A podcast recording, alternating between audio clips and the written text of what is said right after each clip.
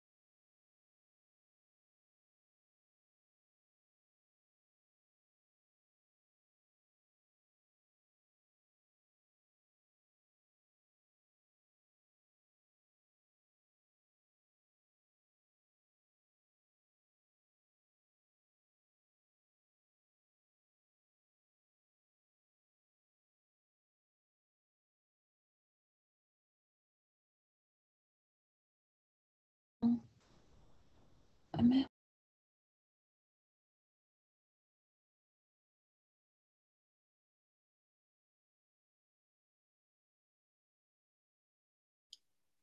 Bien, si je me souviens bien, on s'en était arrêté là. Euh, Est-ce que tout le monde a pu nous rejoindre? C'est bon? Maximilien? Alors, euh, il y, en a- il y en a qui ont tout, qui n'y arrivent pas.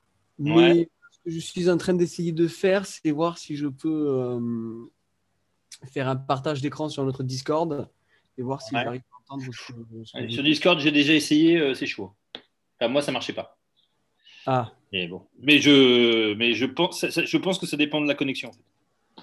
d'accord, oui. Voilà. Donc, euh, si tu as, si t'as- si t'as le câble, euh, ça doit passer. Si moi, malheureusement. Bah, on a la fibre. Voilà, la fibre, si c'est bon. Avec la fibre, ça doit aller. Non, mais en fait, le seul problème, je pense que le- le- ça peut passer, mais c'est juste pour savoir s'ils ont votre son. Ah, ça, je sais pas. Je peux pas Ils m'ont demandé de faire ça, mais là, il y a personne qui a rejoint le stream. Donc, euh, je pense que vous pouvez y aller. euh, si vous avez des, juste au début des informations à, à nous donner. Et euh, oui, mais c'est important quand même. C'est pour jeudi, c'est pour le TD. C'est pour les TD. Est-ce que vous avez des questions? En même temps, comme ça, on peut faire ça en attendant un petit peu. Est-ce que vous avez des questions d'ordre général ou particulière, peu importe? Tous là. Maximilien, je crois qu'on t'entend taper. Ah,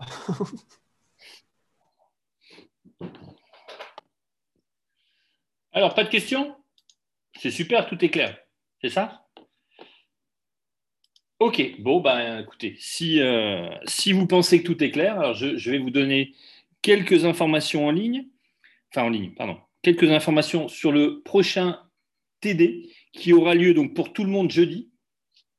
Vous serez divisé en trois classes, d'accord Bah, Vos groupes de TD euh, classiques. Par contre, euh, pour commencer, le sujet est déjà en ligne sur un métis, si vous l'avez tous trouvé? Ce qui est bien, c'est que je peux poser une question et j'attends une réponse.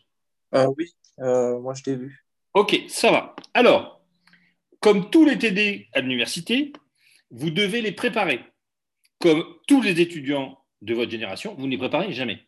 Mais bon, peu importe, au moins je l'ai dit, préparez-le. D'accord? Bien. Ensuite, il y aura un lien Zoom dédié à, à ces TD. Il y, il y a un lien Zoom pour les TD. Il y a le lien Zoom pour le cours, le lien Zoom pour les TD. Est-ce que vous l'avez trouvé aussi sur Amétis? Oui. Ok, très bien, merci de répondre. Alors, les TD se feront sous cette forme, enfin sous, la- sous cette forme euh, que je vais vous expliquer maintenant, à savoir que vous allez vous mettre par équipe ou par groupe de 3 ou 4. C'est 4 maximum. Alors, faites-le avant jeudi parce que forcément, si vous commencez à chercher euh, deux ou trois euh, camarades de classe, euh, jeudi, c'est foutu. Donc faites-le soit aujourd'hui, soit demain. D'accord? Est-ce que c'est clair? Est-ce que vous avez déjà été répartis dans différentes classes sur Zoom? Oui, en anglais. Vous connaissez? Ah, voilà, vous connaissez. Donc, si vous connaissez, vous voyez que le mieux, c'est d'avoir déjà une équipe constituée avant d'arriver en TD.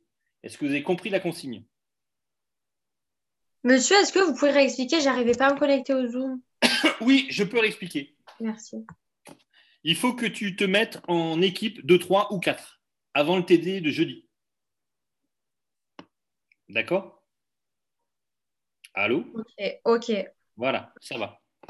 Euh, sinon, euh, donc vous ferez le TD en groupe sur Zoom et, euh, et Mireille passera dans vos, vous voir dans chaque classe pour voir si vous avancez dans le TD. Vous pouvez commencer à préparer le TD pour jeudi en groupe. Comme ça, vous avancez. Est-ce que les consignes sont claires? Oui. Oui. Ça va. Je vois que ça, continue à grossir petit à petit. On est à 59. Euh, bon, ok. On va rester comme ça. Euh, bien. Donc là, ce que vous voyez à l'écran, normalement, vous voyez. Euh, qu'est-ce que vous voyez en fait? Euh, le, transparent sur le produit thermodynamique peut être aussi le produit cinétique? Vous voyez mon. Oui, on voit ça, monsieur. Oui, on voit ça. D'accord, très bien. Euh, donc, je peux passer au, au transparent suivant. C'est bon, il n'y a pas d'autres questions d'ordre général? Alors, je vais vous parler, parce que c'est ça, c'est pour ça qu'on fait ce cours-là, euh, notamment, c'est parce qu'on veut arriver à, à vous expliquer, enfin, vous, à, voir ensemble les mécanismes réactionnels qui sont à l'œuvre dans les enzymes. Donc, il va falloir comprendre ce que c'est que la catalyse enzymatique. Donc, la catalyse, la catalyse chimique, on va dire, c'est la même chose pour la catalyse enzymatique, hein, je vous rassure. Euh, donc, la catalyse consiste à augmenter la vitesse d'une réaction, soit en ajoutant une espèce chimique, donc c'est ce qu'on appelle la catalyse chimique, soit ou biochimique, ce qu'on appelle la catalyse enzymatique, peu importe, soit en modifiant un paramètre physique. On, augmente la pression, la température, etc. Donc, un catalyseur chimique, ça va être un catalyseur chimique, pardon, excusez-moi, ça va être une substance qui a pour effet direct d'accélérer une réaction sans être modifiée par celle-ci. Donc ça, c'est la définition que vous avez dû apprendre, euh, j'imagine, en terminale, en première ou en terminale. Donc, cet effet d'abaisser, d'accélérer la réaction, ça signifie exactement, c'est exactement la même chose que de dire que cela traduit un abaissement d'énergie d'activation, puisque tout ça c'est lié, je vous rappelle. Hein. On a fait ça avant les vacances. Donc je vous rappelle, est-ce que, est que je suis obligé de faire le rappel ou tout le monde est, au point là-dessus? Ok, il n'y a pas de hurlement. Euh, non, un petit, un petit rappel, monsieur. Un petit rappel, d'accord. Alors je, je repars avant. Euh... Alors, est-ce que je vais trouver les bonnes. Voilà. Lorsque vous avez une réaction qui, donne, qui dit A plus B donne C plus D, vous avez ce qu'on appelle un état de transition et donc une énergie qu'on appelle énergie d'activation. Et ce qu'il faut savoir, c'est que la vitesse de la réaction, la vitesse V, est, proportionnelle à l'énergie. On la voit là, inversement proportionnelle à l'énergie. C'est-à-dire que plus l'énergie d'activation, c'est-à-dire cette énergie-là en rouge, que je souligne avec le pointeur, euh, plus cette énergie est faible, plus la réaction va vite. C'est-à-dire que plus c'est facile pour passer de là à là. En gros, c'est ça. La montagne n'est pas très haute, donc ça passe vite. Plus, par contre, à l'inverse, plus la réaction, plus, l'énergie d'activation de la réaction est élevée, euh, moins la vitesse va être rapide. C'est ça qu'il faut, qu'il faut retenir. Ça va, c'est clair? La personne qui m'a interpellé? Oui, c'est bon. C'est bon? Ok. Donc, donc, on en est là. Voilà. voilà. Donc, donc, ça veut dire que euh, le catalyseur chimique simplement abaisse l'énergie d'activation. Donc, ça veut dire qu'il accélère la réaction. Tout ça, c'est euh, c'est tout pareil. Mais par contre, ça ne participe pas au bilan de la réaction. Et donc, c'est ce qu'on appelle euh, un catalyseur, c'est-à-dire qu'il est récupéré inchangé en fin de réaction. Il n'a pas été euh, consommé par la réaction. Et donc, on peut l'utiliser en quantité substoichiométrique, c'est-à-dire en quantité catalytique. Donc, contrairement à l'élévation de température qui apporte de l'énergie et donc qui aide à franchir le col de l'énergie d'activation, et une augmentation de pression qui augmente le nombre de collisions, le catalyseur n'apporte pas d'énergie, mais contribue à diminuer l'énergie d'activation de la réaction et donc augmente la, vitesse de la réaction. Est-ce que c'est -ce c'est à peu près clair ça? Oui. Vous avez plusieurs façons d'accélérer la réaction. Euh, ce que les chimistes font le plus couramment, c'est d'augmenter la température. Mais il y a aussi euh, une chose qui est euh, intéressante, c'est d'apporter un catalyseur chimique, ce qui va accélérer la réaction. Bien, je, passe au transparent suivant. Donc, donc ceci peut se, faire de deux manières différentes par rapport au profil réactionnel. C'est-à-dire, soit vous allez. Alors, le profil réactionnel est là. Donc, soit donc, vous avez pour la réaction qui est non catalysée le passage par l'état de transition A ici, pour arriver au produit. Donc, soit vous ajoutez un, catalyseur chimique, et en fait, cela aboutit à simplement abaisser l'énergie de l'état de transition vers B. Voyez Donc, forcément, EA' étant inférieur euh, à EA, euh, voilà, donc la vitesse sera accélérée. Ou alors, le simple fait d'ajouter ce catalyseur chimique va modifier le parcours, le chemin réactionnel, c'est-à-dire le, en gros le mécanisme. Là, il peut modifier le chemin réactionnel. C'est-à-dire qu'il va passer par ailleurs, mais en passant par ailleurs, euh, il implique peut-être plusieurs étapes, mais peu importe, puisque l'énergie d'activation nécessaire est inférieure. Et donc, il sera plus rapide. Et donc, c'est ici, c'est l'exemple C. Donc là, il y a une énergie E seconde A qui est inférieure à E', e A qui est inférieure à EA. Et donc, forcément, la vitesse de la réaction qui passe par C est, supérieure à celle qui passe par B, qui est supérieure à celle qui passe par A. Voilà, c'est ça la catalyse, euh, catalyse chimique. Et enzymatique, c'est pareil. Est-ce que c'est clair pour vous? Oui. Ok, on continue. Donc, je vous parle de ça, mais vite fait, on va le dire euh, rapidement. La vitesse d'une étape euh, élémentaire dépend. Donc, je rappelle, une étape élémentaire, c'est celle qui passe par uniquement un seul état de transition. Unique. Euh, dépend de l'activation, donc l'énergie d'activation nécessaire pour atteindre son état de transition. C'est-à-dire cette énergie-là, par exemple, dans le cas de la courbe rouge. Donc, la structure de cet état de transition est par définition impossible à observer. Jamais on n'observera un état de transition. Donc, le postulat du chimiste euh, qui s'appelait Hammond, il est très utile parce qu'il permet de postuler une structure pour cet état de transition. On ne pourra jamais l'observer, mais au moins on peut postuler. Donc, c'est un postulat. Euh, euh, la structure pour l'état de transition d'une réaction élémentaire en fonction d'un paramètre thermodynamique qui est facile à mesurer. Donc, deux états d'énergie proches ont des structures semblables essayez de bien lire la phrase. Deux états d'énergie proches, donc qui sont proches en énergie sur un, avancement de réaction, vont avoir des structures qui vont être relativement proches. C'est ça que ça veut dire. C'est ça le postulat de Hammond. Donc, par exemple, si l'état de transition, il est en énergie proche des réactifs, eh bien, le postulat de Hammond dit que l'état de transition ressemble beaucoup aux réactifs. Et c'est ce qu'on appelle un état de transition précoce c'est-à-dire qu'il ressemble plutôt au réactif. Et si l'énergie de l'état de transition ressemble plus au produit, eh bien, ça veut dire que c'est un état de transition tardif. Et cet état de transition, d'après le postulat de Hammond, il ressemble beaucoup aux deux produits.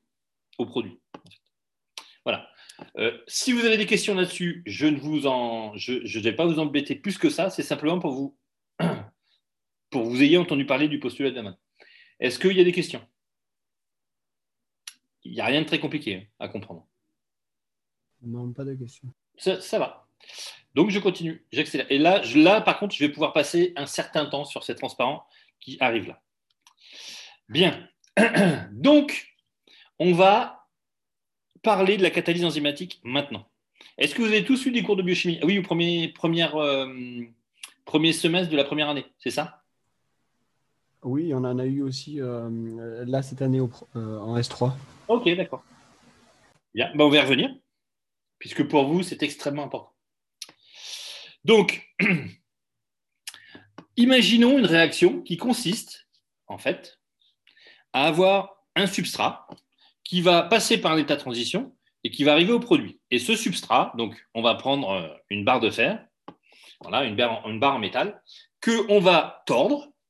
Donc, voilà, on va tordre. La bent stick, c'est euh, un- une barre tordue et qui va finir par se casser. Et donc, on arrive au produit. Donc, euh, les produits, ce sont la, barre cassée, quoi, les, deux, les deux morceaux de la barre. D'accord? Donc, si on regarde le profil énergétique, donc, on part du substrat, on part de là. Donc, ici, on monte parce qu'on tord, on fait un effort pour tordre, tordre, tordre, tordre la barre. hein, Et là, arrivé là, eh bien, à un moment, soit on s'arrête pile juste là, soit on continue, et là, la, barre casse, et on arrive au produit. Et donc, ici, vous avez l'énergie d'activation, qu'on appelle delta G étoile aussi, si vous voulez. Euh, voilà. Donc ça, c'est ça qui détermine la vitesse de la réaction, c'est ce delta G étoile-là. D'accord? C'est l'énergie d'activation. OK, ça, c'est quand on n'a pas de catalyseur, pas d'enzyme. OK. Maintenant, on imagine que l'enzyme reconnaît et complémentaire à son substrat. C'est-à-dire que pour que la catalyse enzymatique ait lieu, on imagine, hein, c'est un postulat, enfin c'est un, une, une hypothèse, on imagine que l'enzyme reconnaît très bien son substrat. D'accord? Est-ce que tout le monde a compris? Donc vous voyez que l'enzyme est représentée par ces petits aimants là en rouge, euh, ces petits aimants qui reconnaissent très très bien la barre. Voilà. Et donc ici, comme vous pouvez le voir, là, la réaction n'avance pas. Pourquoi? Parce que si l'enzyme reconnaît si bien son substrat, alors le profil énergétique qu'on avait avant, il est, devenu celui en bleu là. Donc le substrat rentre dans l'enzyme, donc il y a un petit état de transition pour qu'il rentre, qu'il se mette bien, quoi, en fait, on va dire, dans l'enzyme. Et là, l'enzyme reconnaît très bien son substrat, très très bien. Il y a des, petits aimants tout autour là, voyez Donc en fait, la, barre, elle est stabilisée. Donc elle est plus basse en énergie. Donc maintenant, pour catalyser, pour arriver à P, il faut fournir une énergie qui est encore plus grande que ce qu'on avait avant. Donc, conclusion de ça, de, ce, ce de cette petite hypothèse, l'enzyme ne reconnaît pas du tout son substrat. C'est pas ça qu'elle reconnaît. D'accord? Maintenant, si l'enzyme, deuxième hypothèse, l'enzyme ne reconnaît pas non pas le substrat, non pas le produit, puisque ce sera exactement pareil, mais l'état de transition de la réaction. Là, c'est différent. L'enzyme, ici, avec ces petits aimants toujours, vous voyez, qui sont disposés de façon différente, va stabiliser l'état de transition, c'est-à-dire va le reconnaître. Donc, elle reconnaît la barre tordue, et donc, va faciliter le passage de, de la barre euh, tendue comme ça à la barre tordue, euh, enfin cassée. Donc si je regarde le profil énergétique, donc le substrat rentre dans l'enzyme tant bien que mal, mais il rentre, voilà, ok, il est dedans, il est là. Ensuite, l'état de transition par rapport à celui-là, il est stabilisé puisqu'il est reconnu par les aimants, donc stabilisé. Donc l'énergie, elle, diminue de cet état de transition. Et donc, il est beaucoup plus facile pour la barre de passer de barre toute droite, barre tordue et barre cassée, puisque l'état de transition est reconnu pour arriver au produit. Donc, j'attends un petit peu. Je peux recommencer l'explication comme vous voulez. À savoir maintenant, si vous voulez. Est-ce qu'il y a des questions ou pas? Est-ce qu'il y a des questions, des, des incompréhensions, des... Euh, je veux bien que vous repreniez, s'il vous plaît. Oui, mais c'est prévu. Merci. c'est prévu. Tu vois, je me suis déjà remis au, au départ. D'accord? Ok, alors, je recommence. Vous avez une réaction qui est modélisée comme ça, on va dire. C'est une barre de fer qui doit être cassée. Et l'état de transition, évidemment, l'état de transition, c'est lorsque le métal commence un peu à casser. Vous voyez, là, il a été mis en, pointillé. Et donc, il va arriver à un moment, on, force, on force, et paf, la barre casse. Donc, quand on, représente cette réaction modélisée euh, sur un, diagramme d'énergie, le substrat, on le tord, on le tord, donc là, on force, on force, on force, on arrive au point où on est limite, et il y a un moment, la barre commence à casser, et on arrive jusqu'au produit où il y a deux morceaux. Donc ça, c'est la modélisation d'une réaction euh, voilà, qui va être catalysée par une enzyme. D'accord? Est-ce que tout le monde est d'accord avec ça? C'est bon? Ok. Bien. Maintenant, on a deux hypothèses. On va dire qu'il y a deux hypothèses pour envisager le rôle d'une enzyme dans une catalyse. D'accord? La première hypothèse, et c'est celle que font la plupart des débutants biochimie, c'est de dire l'enzyme reconnaît le substrat. OK Analysons cette hypothèse. Alors, donc, si l'enzyme reconnaît le substrat, donc l'enzyme, c'est le, c'est le, la masse bleue là. Donc, la barre de fer est très bien dans le site actif de l'enzyme. Voilà, les petits aimants qui sont censés reconnaître la barre de fer sont bien disposés tout autour, tout bien, tout va bien. Donc, l'enzyme reconnaît bien le substrat. Mais ça, ça signifie que en, énergie, ça veut dire que le substrat qui rentre péniblement, enfin péniblement, pas tant que ça, mais qui rentre dans l'enzyme, va être stabilisé. Il est reconnu. Donc, il va être plus bas en énergie. ES va être plus bas en énergie que S. Oui, puisque la barre de fer est parfaitement reconnue par l'enzyme. Donc, ES est tout en bas, ici. Mais maintenant, le problème, c'est qu'il faut aller là. Mais ça ne veut pas dire que ça, ça va pouvoir arriver jusqu'ici. Puisque là, il va falloir que la barre de fer se torde dans l'enzyme et ensuite pour, pour former les produits. Donc ça veut dire qu'il y a maintenant non pas cette énergie-là, cette énergie-là, c'est-à-dire celle-ci, à fournir, mais il y a celle-là. Donc une énergie supérieure. Donc ça veut dire que la vitesse est ralentie. Rappelez-vous. Donc, donc évidemment, donc en faisant ce petit constat, on, constate tout simplement que l'enzyme ne fonctionne pas en, reconnaissant, en stabilisant le substrat ou en le reconnaissant. Stabiliser et reconnaître, c'est pareil. Hein. c'est des mots synonymes dans ce cas-là. Maintenant, on fait l'hypothèse différente. L'enzyme ne reconnaît pas ni son substrat, ni les produits de la réaction. Non, elle reconnaît l'état de transition de la réaction. Ce qui n'a rien à voir. En effet, donc la barre de fer rentre dans le, dans l'enzyme. Et en fait, il y a tout un tas de petits aimants qui sont autour, qui sont là pour la tordre, en fait. Et donc, l'énergie, enfin, l'état de transition ici est reconnu par l'enzyme. Donc, ça se traduit par énergétiquement. Donc, le substrat rentre, petite bosse, dans l'enzyme. Il n'est pas, beaucoup mieux, pas beaucoup. Voilà, il n'y a, pas a pas vraiment de différence. Mais par contre, ce qui change vachement, c'est la différence entre l'état de transition donc celui-là, et celui-là. C'est-à-dire que celui-ci est reconnu. Donc, s'il est reconnu, comme ça, l'état de transition, il est plus bas en énergie. Donc, s'il est plus bas en énergie, ça veut dire que l'état de transition euh, est plus faible et donc que la vitesse est accélérée, puisqu'il y, y, a moins d'énergie à fournir pour arriver là. Est-ce que là, c'est mieux? Je peux le faire une troisième fois. Ce n'est pas important. Ce n'est pas grave si vous avez besoin.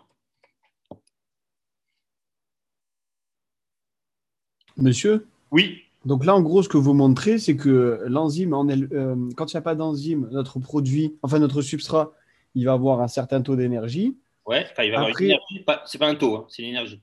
Une énergie pour, euh, de, stabilisation, puis une énergie, une énergie quand on va la tordre. Alors, il a une énergie, voilà, il a une énergie qui est comme ça. Il n'y a pas de stabilisation, il est une énergie. Là, quand tu commences à tordre, tu arrives à l'état de transition, donc qui est plus haut en énergie, et donc tu as l'énergie d'activation qui est représentée là. D'accord? D'accord. Et après, tu arrives au produit. Et les enzymes, il y en a une sorte du coup qui va permettre de. Non. Il n'y a aucune enzyme qui reconnaît le substrat. C'est contre-productif en fait de reconnaître le substrat. D'accord. Toutes les enzymes reconnaissent l'état de transition de la réaction. D'accord. Parce que, parce que j'essaye de vous le montrer là, si tu reconnais le substrat ici, tu fais comme ça, et ben en fait, tu as encore plus d'énergie à fournir. Donc ça, c'est contre-productif. Mhm.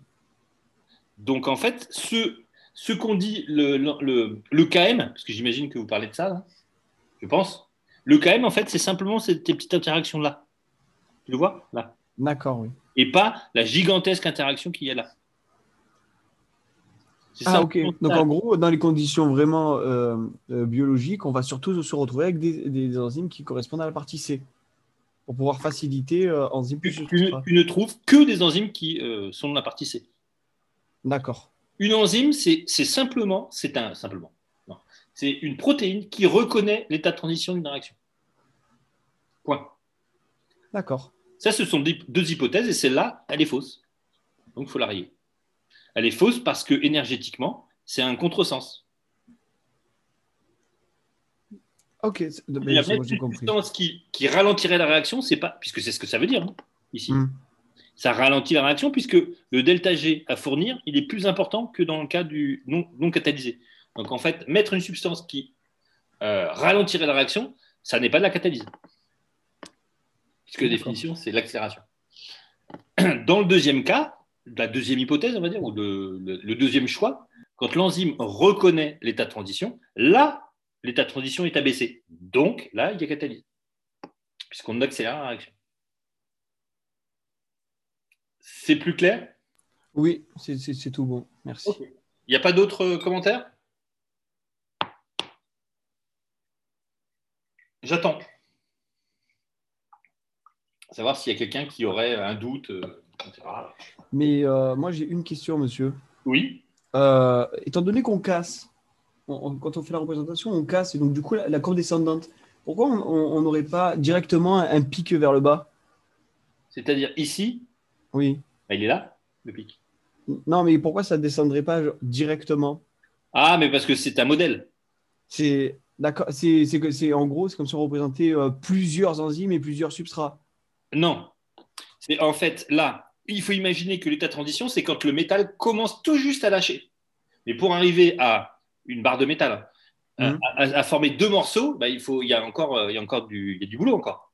Ah d'accord. C'est pas à partir d'un certain stade, ça s'arrête. Non. Il y, a, il, y a, il y a ici, ça commence à lâcher, en fait, tu vois, ça commence, il y a des petits pointillés là, ça Mhm. commence à lâcher, mais pour arriver aux deux produits, il faut encore fournir, euh, enfin voilà, tu vois, il faut relâcher. D'accord. Et en même temps, c'est un modèle pour essayer de comprendre. Il ne faut pas, faut pas aller chercher beaucoup plus loin. Tu comprends? Oui. faut pas, voilà, faut pas, faut pas se casser la tête sur le modèle. C'est juste pour essayer de bien comprendre que, en fait, une enzyme ne reconnaît pas le substrat, c'est pas vrai, ni le produit, c'est pas vrai non plus. Elle reconnaît l'état de transition. Et c'est la seule façon logique et énergétique de catalyser une réaction pour une enzyme. Bon, j'ai compris. Merci, monsieur. Il n'y a pas de problème. Je pense que c'est un, des, euh, un des transparents les plus importants du cours. Donc, c'est pour ça que j'y passe, euh, je peux y passer euh, le temps qu'on veut. Donc, je veux juste que tout le monde ait bien compris ça. Si vous avez compris ça, la biochimie, c'est simple.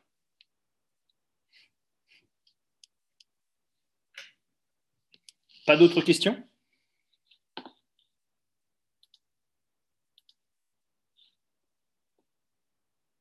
Pas d'autres questions.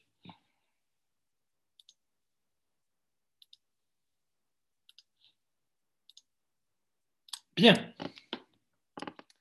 Bon, alors là, on a fait la réaction catalysée par une enzyme. On va revenir à un peu de chimie, malheureusement pour vous. Euh, donc, on va parler de la réaction en chimie organique. Donc, comme la dernière fois qu'on s'était vu, euh, enfin qu'on s'était vu, qu'il y avait eu un zoom, je, quand j'estimerai que je vous en ai mis plein la tronche, j'arrête. Hein. C'est pas parce que j'ai deux heures de cours prévues que, je vais aller au bout de mes deux heures de cours. Je sais, je le répète, je sais que en Zoom, c'est extrêmement compliqué de suivre. C'est extrêmement fatigant de suivre aussi pour tout le monde. Donc, euh, c'est pas la peine de vous en mettre en coller plein la tête. D'accord? Pour que ça ne serve à rien. Parce que je vous rappelle que jeudi, vous avez le premier TD et, euh, et le premier TD, ça, ça va être rude. Donc, euh, enfin, le premier, ça va. On fait les prochains qui vont être un peu plus rudes. Mais bon, allez, on y va. On change de chapitre. On passe à la réaction. On a vu les considérations énergétiques et cinétiques. Voilà. On a vu la, la- comment on dit, la conséquence sur les enzymes, et eh bien là, on va encore aborder les réactions en chimie organique et voir les conséquences sur les enzymes que ça. D'accord? Alors, alors, donc, on reprend notre réaction modèle, on va dire, l'estérification de l'acide acétique ici par euh, l'isopropanol. Euh, non, c'est l'isobutanol. Euh, voilà, donc catalysé par de l'acide sulfurique avec en chauffant, qui a un, rendement de 90% euh, en cet ester-là. Donc, dans une réaction de chimie organique classique, on va appeler ceci le substrat et ça le réactif, parce que c'est lui qui subit la transformation. C'est lui. Alors, je suis d'accord avec vous. Il va falloir vous habituer à avoir du mal à reconnaître le substrat du réactif. D'accord? Euh, Je propose que vous aidiez de, de la nomenclature, c'est-à-dire que ça, c'est un acide carboxylique, ça, c'est un ester. Donc, c'est l'acide qui a subi la transformation. Voilà. Euh, bien.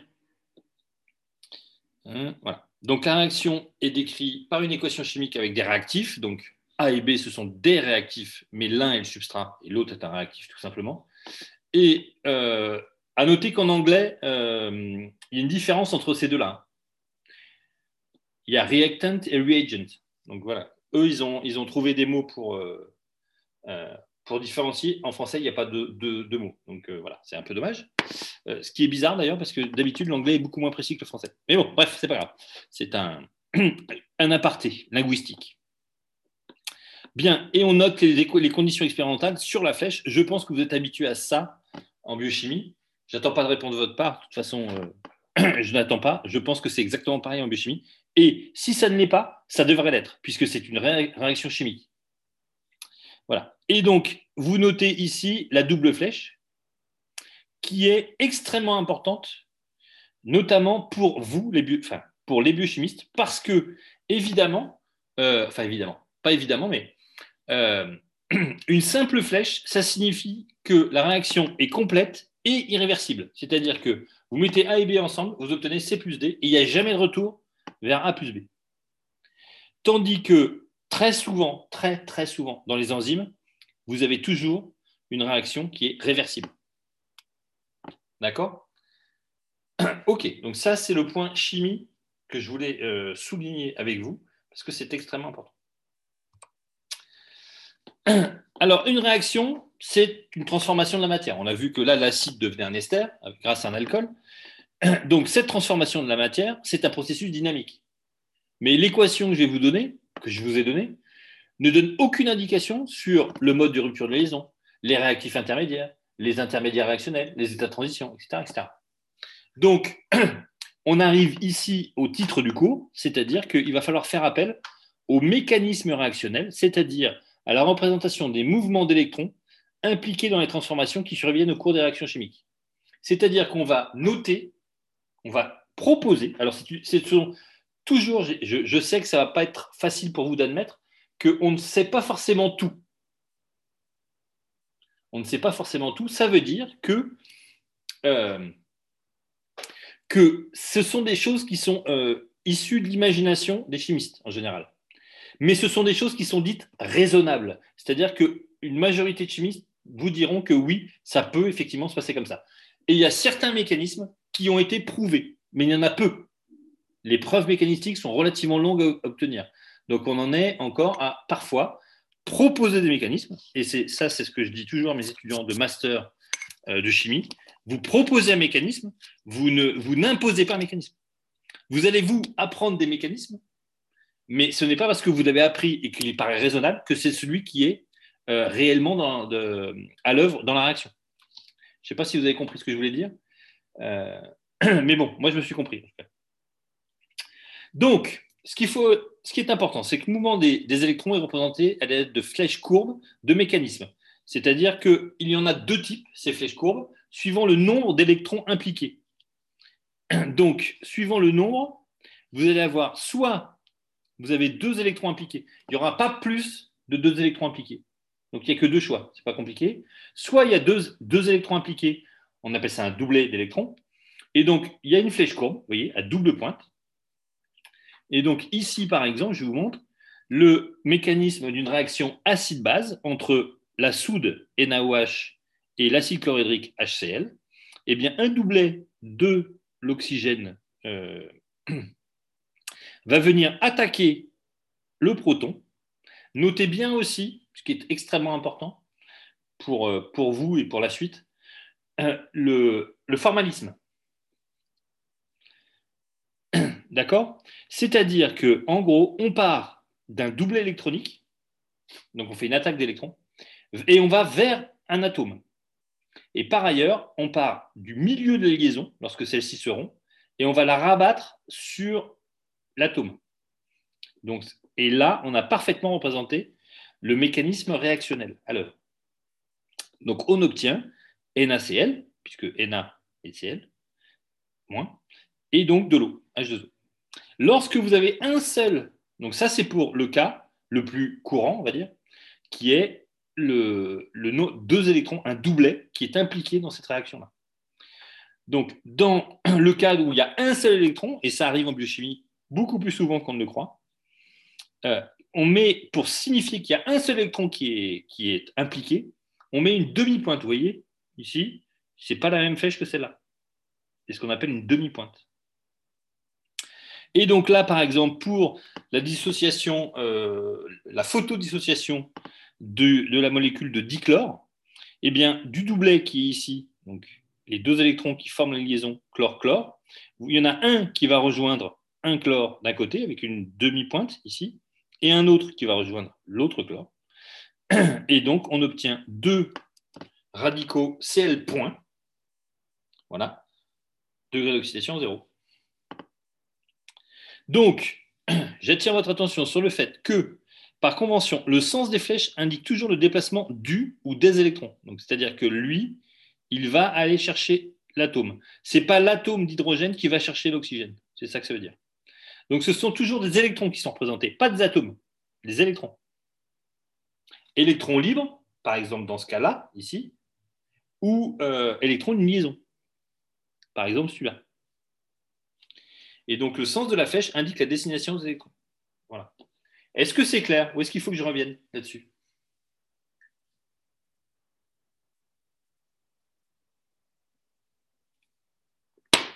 C'est bon. Bien. Alors, puisque une réaction, c'est toujours des ruptures et des formations de liaison, on va apprendre à reconnaître les différentes sortes de ruptures et de formations de liaison. Donc, euh, et notamment réactif intermédiaire euh, réactionnel. Donc, ça concerne le processus de rupture et de formation de liaison, et plus particulièrement le devenir des électrons. Parce que si la physique, c'est la science des atomes, si la biologie, c'est la science de la vie, la chimie, c'est la science des électrons, en fait. On ne parle, en gros, souvent, enfin, en fait, la chimie ne s'intéresse qu'aux électrons, en gros globalement. Donc, trois schémas principaux sont possibles. Donc, on va dire qu'on va avoir une réaction dite homolytique. Donc, homolytique, c'est rupture égalitaire, on va dire. Euh, donc, c'est une réaction homolytique ou radicalaire. Dans une réaction euh, homolytique d'une liaison, on dit une homolyse. Chaque atome participant à la liaison prend un des deux électrons impliqués dans la liaison covalente. C'est ce que je vous ai montré tout à l'heure. Ah, pardon. Donc, c'est-à-dire qu'on avait un atome de dichlore, eh bien, par exemple, soit en chauffant, soit en photolysant, les deux électrons qui sont sur la liaison X entre X et Y, eh vous voyez, flèche demi-pointe, flèche demi-pointe, chaque atome récupère un électron. Ce sont des processus qui concernent les liaisons peu ou pas polarisées. D'accord? Tout à l'heure, dans le dichlore, elle n'était pas du tout polarisée, puisque c'est deux fois le même atome. Donc, il est évident que lorsque vous euh, faites une rupture de liaison, il n'y a aucune chance qu'il y en ait un des deux chlores qui récupère l'électron plutôt que l'autre. Voilà. Donc, vous avez formation de deux entités réactives non chargées, il n'y a pas de charge, donc c'est neutre, et c'est ce qu'on appelle des radicaux libres. Voilà. Donc, on va avancer un petit peu.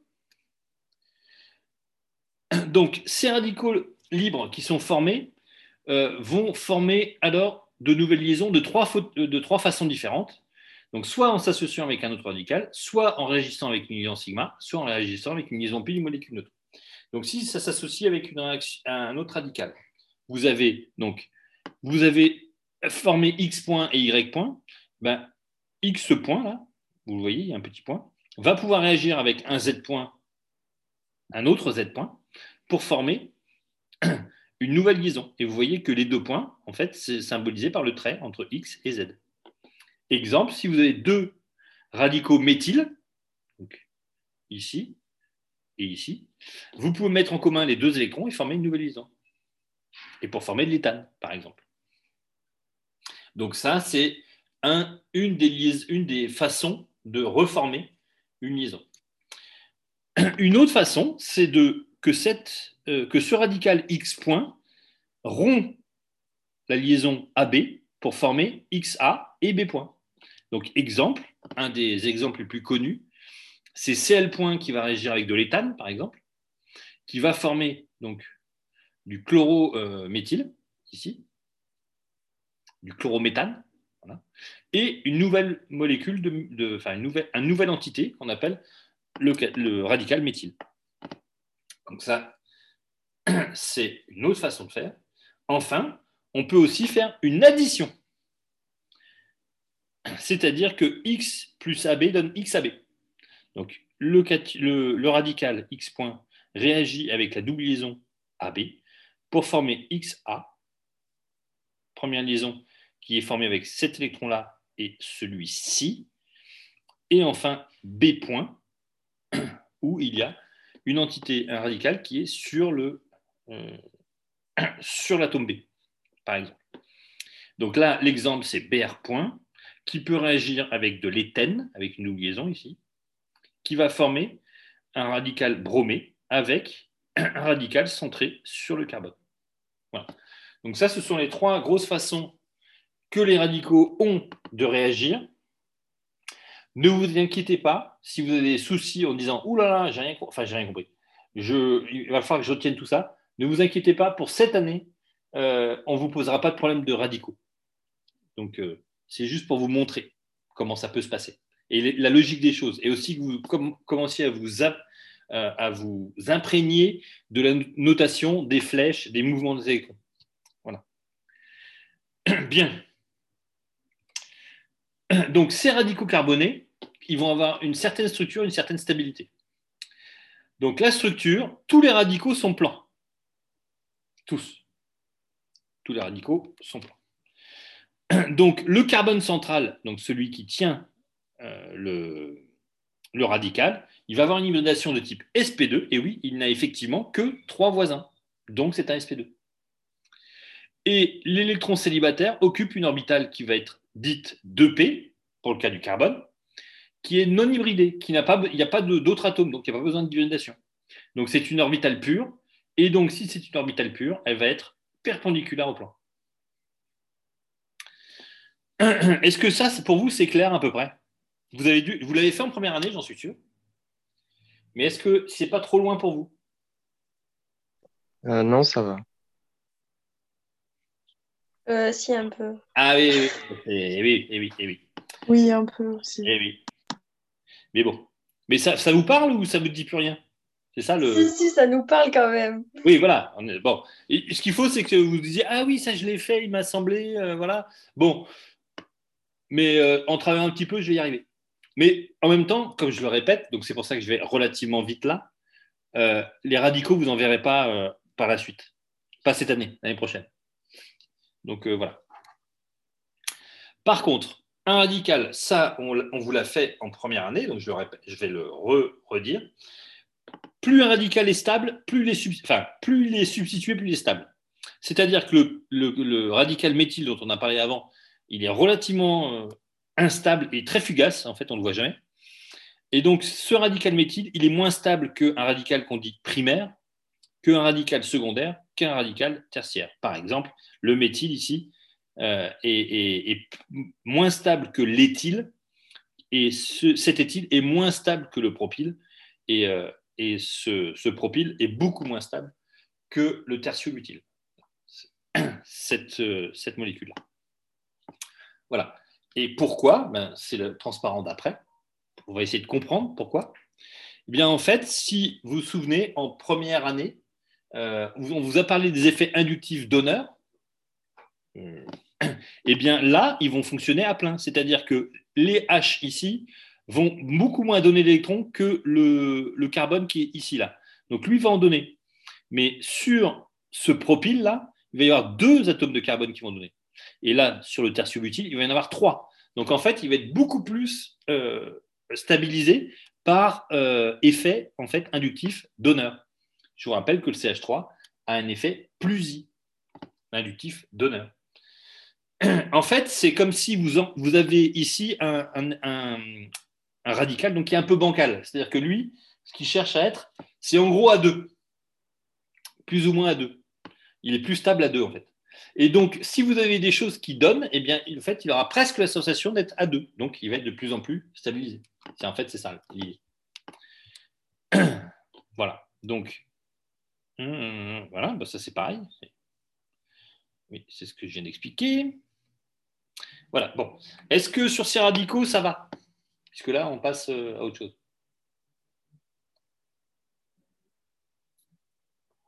OK. J'ai l'impression qu'il y a la 62e personne qui, a du mal à se connecter, à avoir une liaison relativement instable. Non? Est-ce que quelqu'un la connaît, la 62e personne qui a du mal? Oh. Bien.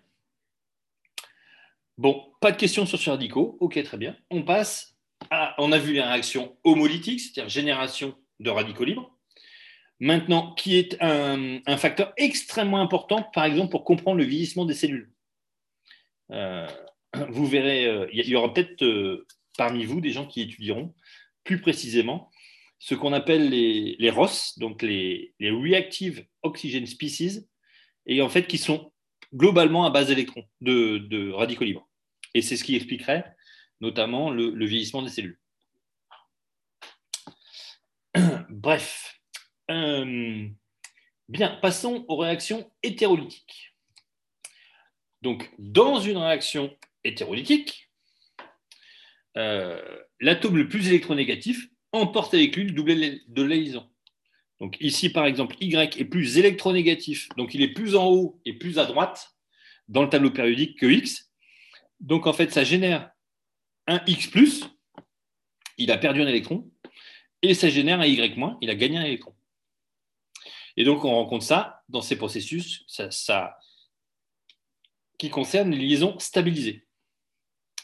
Euh, pardon, polarisées. Exemple euh, célèbre s'il en est, puisque c'est, un des plus grands exemples de, rupture hétérolytique d'une liaison, c'est celle de la carbone-iode. Euh, le iode va récupérer les deux électrons de la liaison carbone-iode pour former donc I- et un, cation euh. Donc, pour la formation d'une liaison euh, en mode hétérolytique, évidemment, c'est exactement le processus inverse. Vous partez de là, donc de I- et de C+, et vous fermez CI. Donc, c'est un processus réversible. Donc, voilà. Donc, vous avez Y ici. Je vous rappelle que le petit, la petite, euh, le, petit carré comme ça, c'est pour représenter une casse quantique vide. C'est-à-dire que X a, a, une orbitale vacante euh, libre. C'est ce symbole-là, c'est la petite casse quantique qu'on retrouve ici. Donc, on peut, aussi avoir des réactions qui sont dites concerté, c'est-à-dire que l'ensemble des deux processus, donc les deux processus, c'est formation et rupture de liaison, d'accord? Euh, Ça a lieu en même temps, c'est-à-dire que lorsque Z attaque X, eh bien, au moment où il attaque, eh bien, Y s'en va avec les électrons. Donc ça, c'est très souvent, euh, c'est ce qu'on appelle une réaction concertée, et c'est ce qu'on verra euh, par la suite souvent. Donc, je vous donne un exemple. Formation du méthanol ici par action de l'ion hydroxyde sur du iodure de méthane, ici. Donc vous avez, alors ici c'est relativement mal représenté, enfin disons que ici j'aime pas trop comment c'est représenté, il faudrait qu'il y ait les doublets ici sur l'oxygène pour que la flèche parte du doublet. Vous comprenez ce que je veux dire? Est-ce que vous avez compris ce que je voulais dire? Oui, vu que les électrons viennent de, de l'oxygène, pas de euh, l'hydrogène. Exactement. Donc attendez, je pense que je peux, voilà, je, je peux modifier en direct. Voilà. Moi, je préférerais que ce soit comme ça. D'accord? Par contre, cette flèche-là, elle est correcte. Même si on ne voit pas bien la double flèche. Elle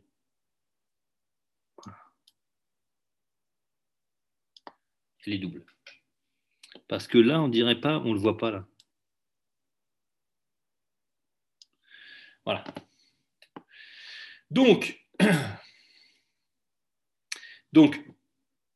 bilan de la chose, les réactions hétérolytiques, donc celles qu'on vient de voir, celle-ci par exemple, sont marquées par l'interaction, la dualité entre un donneur d'électrons, donc ici, et un accepteur d'électrons, donc ici. Donc ça, c'est le donneur, et ça, c'est l'accepteur. Et donc, le donneur, c'est le nucléophile. Et l'accepteur, c'est ce qu'on appelle l'électrophile. OK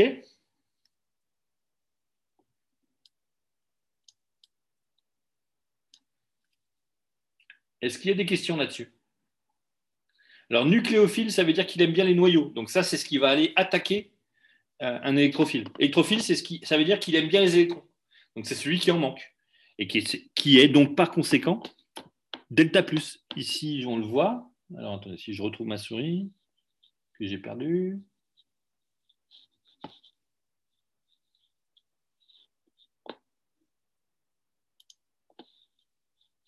Bon, écoutez, je ne trouve plus ma souris. Voilà. Elle est là. Donc. Ah oui, ok. Voilà. Donc, euh, donc voilà. Donc on peut passer à la suite. C'est bon, il n'y a pas de questions? Non. Non? Ah, on a encore perdu un.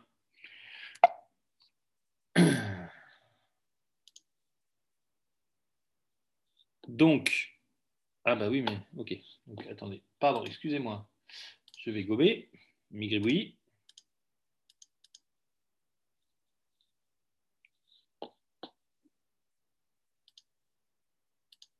Voilà.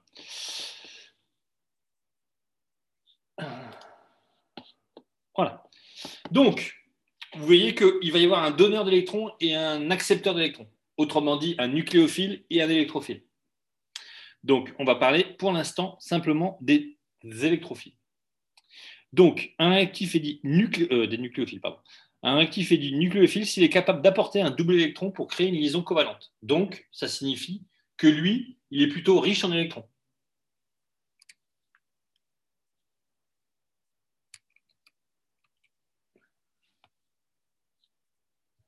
D'accord?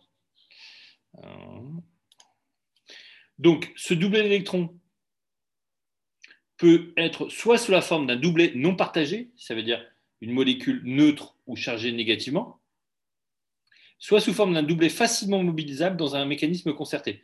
Le doublet facilement mobilisable, c'est par exemple dans les alcènes, C doubliaison C. Ça peut être par exemple aussi dans les, dans les carbonyles, C doubliaison O. Ça peut être aussi dans les, imines, par exemple, C doubliaison N, etc., etc.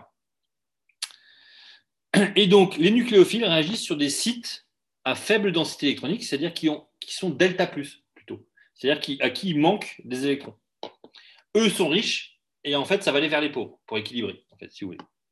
Donc, donc ces molécules nucléophiles ou ces réactifs nucléophiles, ils vont être de plusieurs sortes.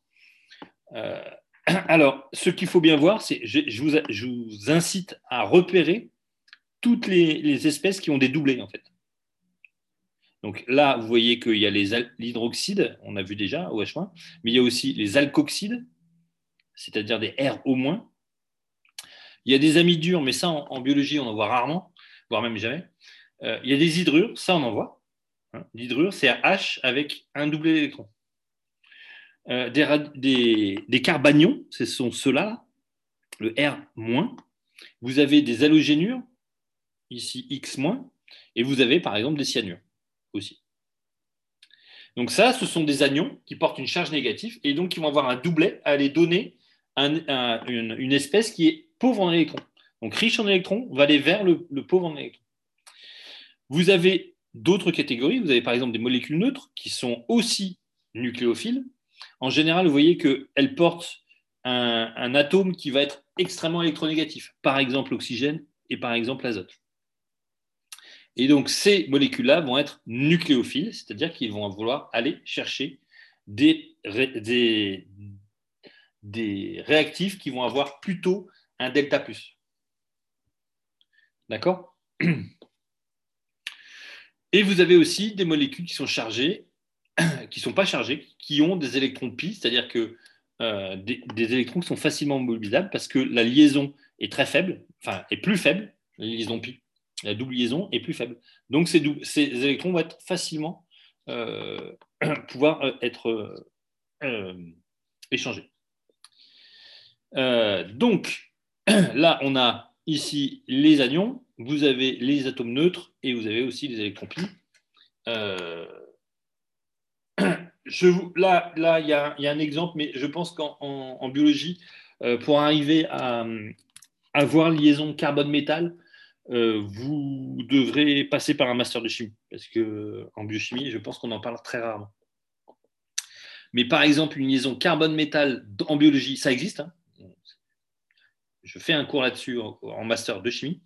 Mais euh, en fait, le, carbone ici est extrêmement nucléophile. Pourquoi? Parce que la différence d'électronégativité est telle entre un métal et le carbone que le carbone porte toute la charge. En fait? Il est, quasiment C- alors que le, métal, il est, M+, fait. Voilà. Donc euh, là, c'est un exemple avec du magnésium et du lithium, parce que ça, ce sont des exemples de chimie. Mais par exemple, en biochimie, il y a des, euh, carbones euh, liés à du cobalt, par exemple. Donc là, liaison aussi est polarisée. Bien. Il y a des carbones qui sont liés aussi au nickel. Il y a des carbones qui sont liés au fer, etc. Euh, bien. Donc, pour parler de ça, euh, on revient sur cet aspect ici, là, le R- que vous voyez ici. Donc, c'est un des nucléophiles, par exemple. Donc, les carbanions, ce sont des intermédiaires réactionnels qui portent intermédiaires réactionnels. Ça veut dire que euh, ce ne sont pas des états de transition. C'est intermédiaire réactionnel, ça veut dire que ça a une légère stabilité. Vous vous souvenez? C'est-à-dire que en fait, vous avez une petite euh, vallée dans, les hautes montagnes énergétiques. D'accord? Donc, ça veut dire que c'est un petit peu stabilisé. Voilà. Donc, ce sont des intermédiaires réactionnels qui portent une charge négative sur un atome de carbone. Donc, le carbone possède alors un doublet d'électrons qui résulte de la coupure électrolytique d'une liaison CY, où Y représente le plus souvent un H ou un atome moins électronégatif que lui, donc que lui, que le carbone, comme un métal alcalin. Bon, bref, peu importe. Donc ces carbanions sont des espèces instables à courte durée de vie. Normalement, les carbanions, vous les avez déjà vus en première année aussi, premier semestre. Euh, donc la structure d'un carbanion, euh, c'est une hybridation de type sp3, donc comme ceci, parce que ici le doublet prend beaucoup de place. Euh, vous avez fait de la VSEPR aussi, donc le, le, doublet ici, il est quasiment, il est même, il est même plus imposant qu'un atome. Donc euh, voilà, donc c'est une structure pyramidale où donc le, le, doublet occupe le troisième côté de la, pyramide, enfin le quatrième Voilà. La stabilité, évidemment, elle est l'inverse de celle qu'on a vue avant. Pourquoi? Ben, Je vais vous le dire. Euh, donc, parce que comme, euh, oui, donc l'effet inductif donneur plus I des groupements alkyles défavorise un carbanion tertiaire. En effet, vous allez continuer à enrichir en électrons quelque chose qui est déjà très riche en électrons. Donc, ça va le déstabiliser. Donc, ça veut dire que le carbanion le plus, le plus stable, ça va être le carbanion méthyle. Le un peu moins stable, ça va être le carbanion éthyle. Euh, un peu, encore un peu moins stable, le carbanion propyle. Et enfin, carrément pas stable, le, le, carbanion tertiobutyle, celui-là. Donc, parce que ici, vous enrichissez par effet inductif donneur, quelque chose qui est déjà très riche. Donc, ça le déstabilise encore plus. Si, vous, si je dois m'arrêter, euh, n'hésitez pas. D'accord? Ah, il y a des décrochages. On, était à 62, là, on est à 59. Ça va, c'est de pire en pire. Bref. Donc, euh, je continue. On va parler, là, on a fini par les électrophiles et notamment les nucléophiles, pardon, nucléophiles carbonés, euh, des carbanions, par exemple. Mais on va passer aux électrophiles. Carbanions, euh. Donc, les électrophiles réagissent avec des réactifs à forte densité électronique. Ça, on l'a déjà vu. Ça, voilà. Donc, ce sont des réactifs qui sont pauvres en électrons, qui ont un déficit électronique, en gros. Donc, ils vont être capables d'accepter un double électron en provenance d'atomes euh, à forte densité électronique, qu'on appelle un centre nucléophile, pour former une liaison covalente. Donc, on répète encore une fois, ils disposent d'une vacance électronique ou susceptible de se libérer au cours d'un mécanisme concerté. Les électro- voilà. Donc, les électrophiles vont réagir avec des réactifs qui vont être nucléophiles. Donc, par exemple, quels sont les électrophiles? Alors, le tableau, là, ce sont ceux, en gros, qui, vont avoir, et moi, je vous demande plutôt de reconnaître ceux-là, là. ce sont ceux qui vont avoir des, euh, des, des delta plus, en fait. Voilà. Là, ça, vous n'en rencontrerez jamais en biologie. Ça, on reconnaît ici le carbocation, qui va être plan, etc.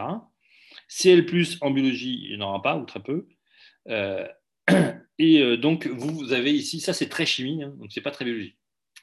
Euh, et donc, moi, j'ai souligné ici, les, les, enfin, j'ai mis en gras ce- cette phrase-là, euh, des espèces présentant un atome déficitaire en électrons, une charge partielle delta+, c'est-à-dire c'est plus ce type de molécule que vous allez rencontrer, vous. Bien, donc ici, on a reconnu un carbocation. Donc, on a vu le radical, euh, le radical carboné on a vu le, euh, le carbanion, on vient de le voir. Donc là, on va voir le, le troisième espèce, c'est-à-dire qu'en gros, on, on compte le nombre d'électrons. Radical 1, il avait un électron supplémentaire, enfin un électron libre. Le carbanion, il en a deux, et là, il en a zéro. Donc les carbocations, ce sont ceux-là. Donc ce sont encore une fois des intermédiaires réactionnels qui portent une charge positive sur un, un atome de carbone, résultant d'une coupure hétérolytique d'une liaison avec un groupe partant. Donc, retenez bien le terme groupe partant, c'est-à-dire qu'il il s'en va. Donc, ce sont des espèces, encore une fois, instables à courte durée de vie. Donc, la structure, elle est celle-ci. Donc, le carbone qui porte le, côté cation a donc uniquement trois voisins. Et donc, il a une liaison, une hybridation de type sp2, ce qui signifie que ici, entre ces trois liaisons, il y a 120 degrés.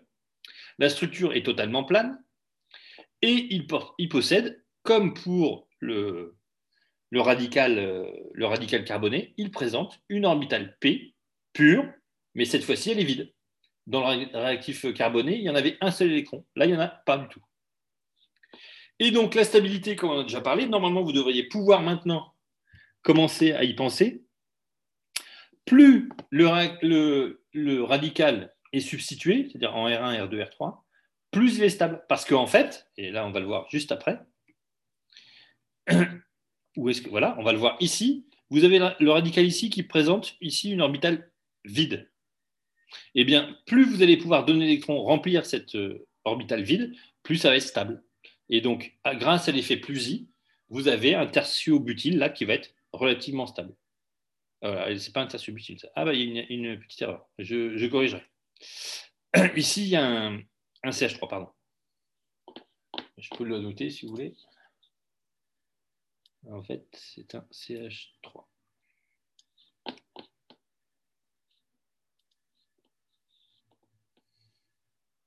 Bien, donc ça, c'est l'effet d'honneur plus I. Maintenant, un autre effet mésomère dont on a parlé la semaine dernière, ça peut être l'effet plus M.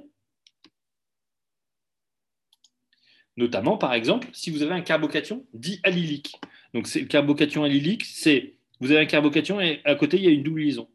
Eh bien, vous avez, par effet mésomère, ce doublé-là qui peut se projeter sur cette liaison carbone-carbone, et donc vous formez un, une résonance dans, ce, système conjugué, dans lequel vous avez le carbone qui, va être stabilisé. Parce que si, euh, donc si vous vous souvenez bien de ce qu'est la mésomérie, vous voyez bien que ici vous avez un, un, une, une, une, une licorne.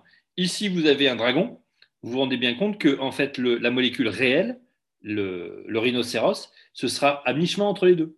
Donc, ça veut dire que le, le carbocation, il n'est pas finalement, il n'est pas si carbocation que ça. C'est-à-dire qu'il partage sa peine avec, euh, avec euh, l'autre, son copain ici. Là. Donc, il va être plus stable. C'est exactement la même façon ici. C'est exactement pareil. C'est-à-dire que lorsque vous avez, comme ici, de la mésomérie, vous allez stabiliser les espèces intermédiaires et donc favoriser la réaction. Puisque si vous stabilisez un intermédiaire qui est réputé peu stable, ça veut dire que l'énergie d'activation descend et donc que vous accélérez la réaction. Donc ça favorise la réaction. Bien. Je peux avancer Ou déjà c'est beaucoup là? Ou c'est bon? C'est bon. OK. Il n'y a, a pas de hurlement. Je continue. Donc, euh,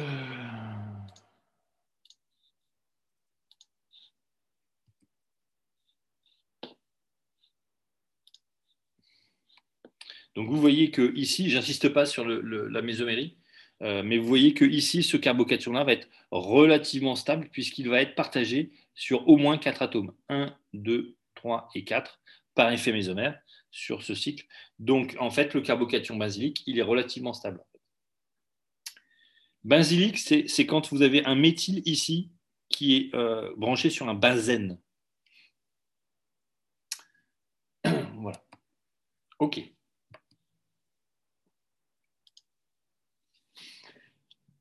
Donc, ça, ça fera l'objet d'un TD. Vous verrez qu'il y aura des exercices de TD là-dessus.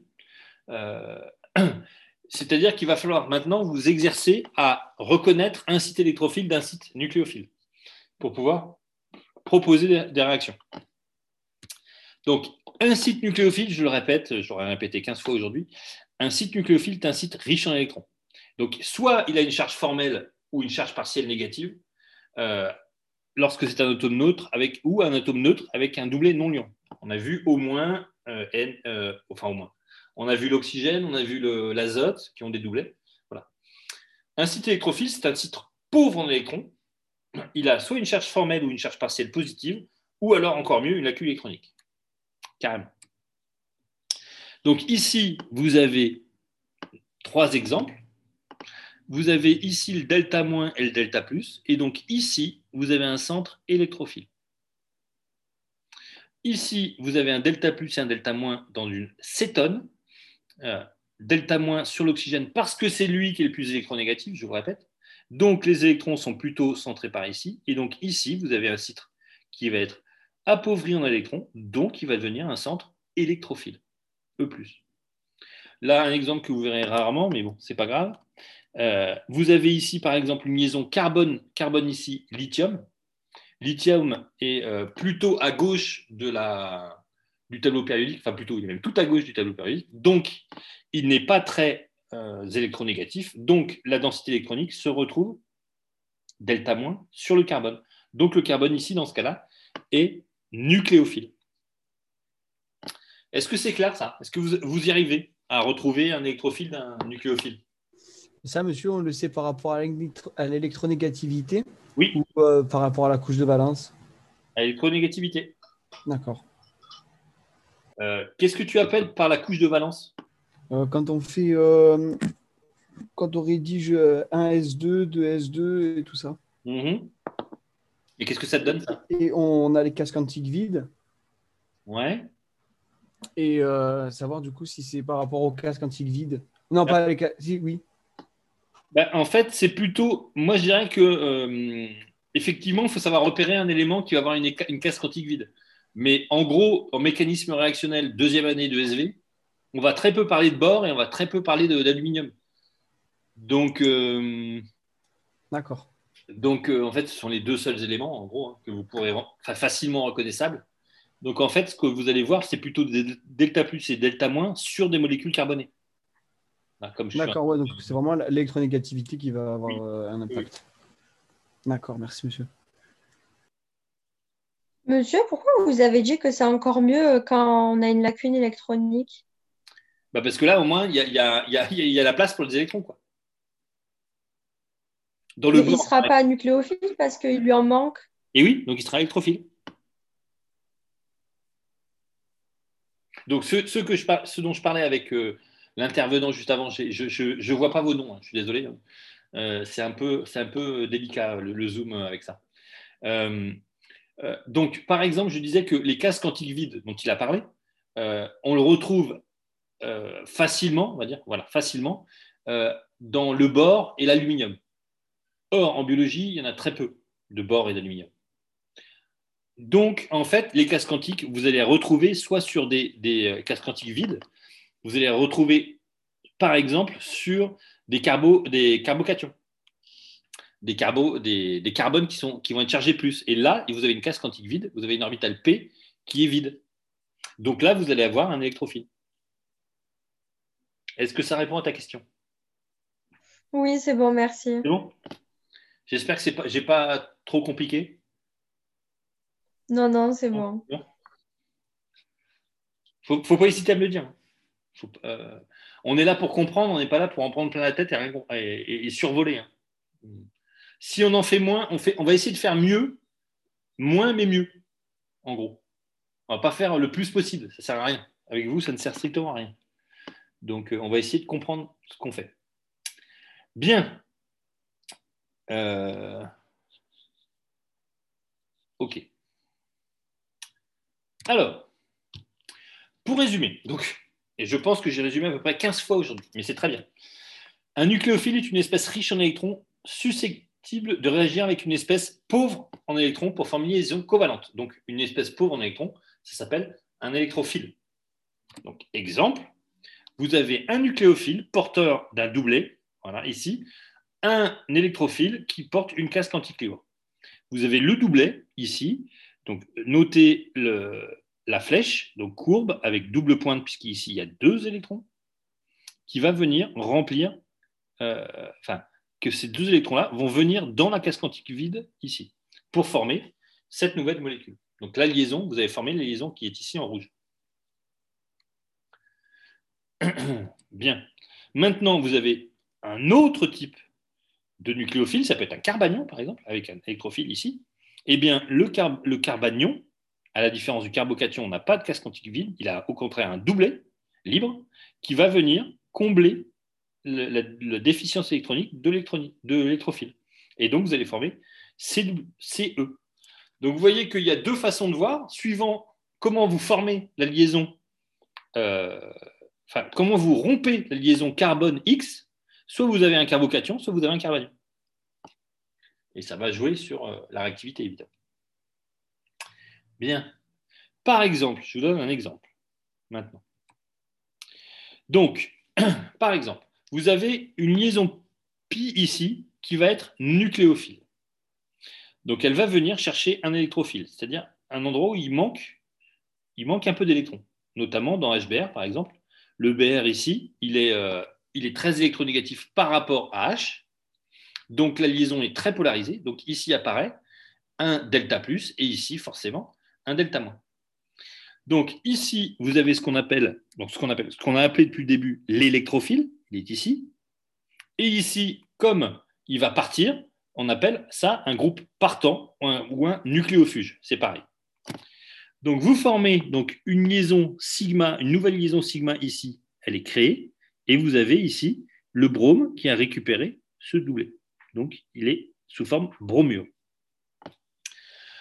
Et avec cette réaction-là, par exemple, c'est formé ici un site où il y a une case quantique vide ici. Puisque lui, il a perdu, il a perdu ces électrons-là. Donc ici, on a un carbocation qui est, par définition, électrophile. Et ici, vous avez un, anion qui est aussi, par définition, nucléophile. Donc, nucléophile plus électrophile, ça forme une nouvelle liaison. Et il y a deux liaisons de formées dans l'addition du bromure d'hydrogène sur le propène, ici. Est-ce que c'est clair ce que je viens de dire?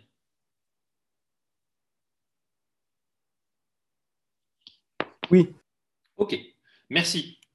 Ah, je, plus, petit à petit, on est parti de 62, on arrive à 57. Là. Petit à petit, ça baisse. C'est l'heure du goûter, monsieur. Ah, c'est- alors, c'est c'est soit l'heure du goûter, soit l'heure de la sieste, en fait. C'est que je parle sur un tellement ton monocorde que de- il y a des gens qui ont piqué du nez. Oh, franchement, non, monsieur, vous n'êtes pas l'un des professeurs qui parle avec un ton monocorde. D'accord, ok, ça va. Euh, mais alors, par contre, tu vois, j'ai quand même perdu cinq personnes. Hmm. Mais bon, c'est pas grave. Enfin, dire, c'est enfin, pas grave. Je, suis désolé pour eux. Mais en même temps, euh, comme le normalement, alors je, je prie, hein, je prie. Je suis. euh, c'est la première fois que j'enregistre un- une, une Zoom, donc je ne sais pas comment ça se passait en fait. Voilà. Euh, comme en plus je l'ai improvisé, je ne sais pas où, où- va le fichier, j'en sais rien. Donc bon, on verra bien. Mais en tout cas, les cinq personnes qui sont, qui sont parties, elles retrouveront le, mon ton monocorde dans le, sur, un métis. Voilà. Euh, très bien. Bon, on continue. Alors, ça, c'est une réaction que, comme vous voyez, qui est un petit peu complexe, on est d'accord, hein, mais ça, vous allez voir avec les TD, vous allez apprendre à vous débrouiller avec ça, avec ce type de réaction. Euh, Il y en a une qui est relativement simple à comprendre, et ça, c'est c'est bien parce que ça fait euh, quelques années que vous la pratiquez maintenant, c'est la réaction acide-base. Parce que celle-là est simple, et en plus, vous la connaissez, elle vous fait plus peur, celle-là. Donc, euh, c'est ce qui est le plus simple. Donc, donc, les réactions acido-basiques constituent souvent le point de départ de nombreuses réactions de la chimie organique. Et vous le verrez notamment, il y a beaucoup, beaucoup, beaucoup de euh, réactions acido-basiques dans les mécanismes enzymatiques. Donc, les acides et les bases selon Bronsted-Lowry, euh, donc un acide AH est un composé susceptible de perdre un proton et l'acidité liée à sa capacité à saisir ce proton. C'est-à-dire, est-ce que l'équilibre est déplacé plus ou moins plus, plus sur la droite ou plus sur la gauche? Donc ça, je vous rappelle que vous l'avez fait l'année dernière au SE2 en thermochimie et chimie des solutions.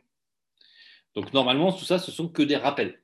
Mais par contre, ce qu'on va voir ensemble, c'est comment on écrit le mécanisme d'une réaction acide-base. Donc, d'un autre côté, ça c'est encore des rappels l'année dernière, et normalement en biochimie, on doit toujours vous en parler de la réaction acido-basique, puisque ça c'est un des grands euh, courants de, enfin un grand courant. C'est une des grandes réactions. Ce sont les grandes réactions qui, qui sont à l'œuvre en biochimie. Je veux dire, les réactions acido-basiques. C'est pour ça qu'on vous en met plein la tête au, semestre 2. Euh, donc la base B sur un composé riche en électrons susceptible d'arracher un proton à un actif acide. Donc la basicité traduit l'affinité d'une entité pour les protons. Voilà, donc, euh, donc si une base est, affin, est affine pour un proton, on va avoir beaucoup d'acides conjugués. Exemple de réaction acido-basique, la méthylamine, ici, va euh, réagir avec l'acide acétique, ici, ou l'acide éthanoïque, comme vous voulez, euh, le vinaigre, en fait, pour former le, le méthylammonium, le cation méthylammonium ici, et euh, l'ion acétate, donc ce qu'on appelle l'acétate de méthylammonium, ici. Bien. Donc, tout ça, ce sont des rappels euh, par rapport à l'année dernière. Donc, je... donc, lorsque un acide 1 rencontre une base 2, vous formez la base conjuguée 1 et vous formez l'acide conjugué 2. Donc, le couple acide-base est caractérisé par une constante d'affinité K ou son pK. Je vous rappelle que la formule du pK, c'est moins log de K. Euh, donc, ça, c'est un chiffre sans dimension. Et donc, le pK, c'est pareil, c'est un chiffre sans dimension. Alors, ce qu'il faut retenir en général, ça vous le savez bien, vous l'avez vu au lycée, donc vous, vous, le savez, le pK est plus petit, plus le pK est petit, plus l'acide est fort. Oui, puisque c'est du moins log. Plus le pK est grand, plus la base conjuguée est forte. Oui, c'est l'inverse. Donc, pour qu'une réaction acido-basique se réalise, il faut que le pK de l'acide le plus faible, enfin, que le pK de l'acide soit plus faible que le pK de l'acide conjugué de la base. Donc, en gros, voilà, vous avez ici le pK 4,75, ici le pK 9,20, vous avez forcément une réaction. Alors, il y a une autre acidité dont là, j'hésite toujours à en parler parce que ça vous. Ça, peut servir effectivement, mais euh, bon, je vais en parler, c'est pas grave. Euh, il y a aussi une autre acidité, celle qu'on appelle l'acidité de Lewis, à l'opposé de Bronsted. Un acide de Lewis, c'est une espèce qui comporte un atome possédant une vacance électronique. Et je vous ai parlé tout à l'heure dans les atomes euh, portant euh, une case quantique vide, ou une vacance électronique, ou une orbitale P vide, le bore et l'aluminium. Ce sont les deux plus grands qui ont cette, déficience, cette déficience native en électrons. Puisque ici, ce sont des éléments neutres. Hein. vous voyez qu'ils ne respectent pas la règle octet. Ils, ont, ils manquent deux électrons. Donc, une, base de Lewis, donc là, ici, euh, enfin, ça, ce sont des acides de Lewis. Une base de Lewis, c'est exactement le contraire, c'est-à-dire qu'il possède un doublet électronique, une paire d'électrons libre. Donc, ça, la base de Lewis peut être soit neutre, par exemple une amine, soit, euh, soit euh, pas neutre, chargé négativement, par exemple OH-. Par exemple. Ce sont des, exemples de base de Lewis. Donc, en fait, un acide de Lewis et une base de Lewis vont réagir ensemble pour former ce qu'on appelle un complexe. Donc, donc là, je vous donne un exemple d'espèces qui portent des doubles électrons. Voilà. Et comment ça fonctionne? Regardez bien. L'acide de Lewis ici est représenté avec sa 4 quantique vide là. la base de Lewis est représentée avec ses deux doublets ici. Et donc, quand vous faites réagir l'acide et la base de Lewis, en fait, ce doublet-là va venir former la liaison entre le bord là et l'oxygène. Et donc, vous avez formé un complexe qui est extrêmement stable. Voilà. Donc ça, ça vous le verrez peut-être l'année prochaine, euh, que ça, c'est à l'œuvre dans nos enzymes, euh, notamment dans le, par exemple dans l'alcool d'hydrogénase. Il y a un effet acide de Lewis, base de Lewis dans euh, l'alcool d'hydrogénase. Bien. Donc, je continue. Et je finirai, en fait, euh, oui, je finirai, euh, disons que ça ne va pas tarder à finir, pour tout vous dire. Donc, je vous rappelle aussi, puisque ça, vous l'avez vu normalement au premier semestre de l'année dernière et au deuxième semestre également. Donc, l'effet inductif, là, va jouer pleinement et c'est comme ça qu'on s'en rend compte le plus facilement possible. C'est-à-dire que ici, vous avez, par exemple, vous avez l'acide acétique ou l'acide éthanoïque ici. Vous avez un pKa qui est à 4,76. Peu importe, voilà. Donc vous formez, par exemple avec la base qui pourrait être de l'eau, vous arrachez le proton pour former l'ion hydronium, ici, celui-là.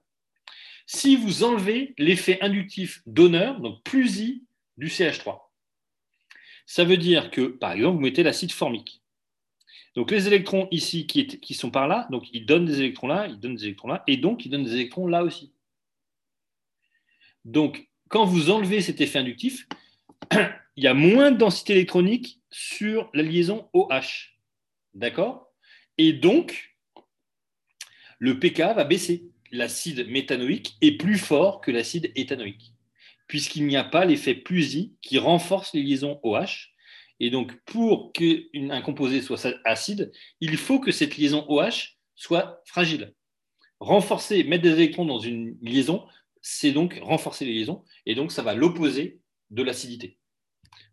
Par contre, au contraire, si vous retirez, vous aspirez des électrons, par exemple grâce à un effet moins I dû aux trois atomes de fluor là. Je vous rappelle que le fluor est l'élément le plus électronégatif de la, du tableau périodique donc lui, c'est un aspirateur électron.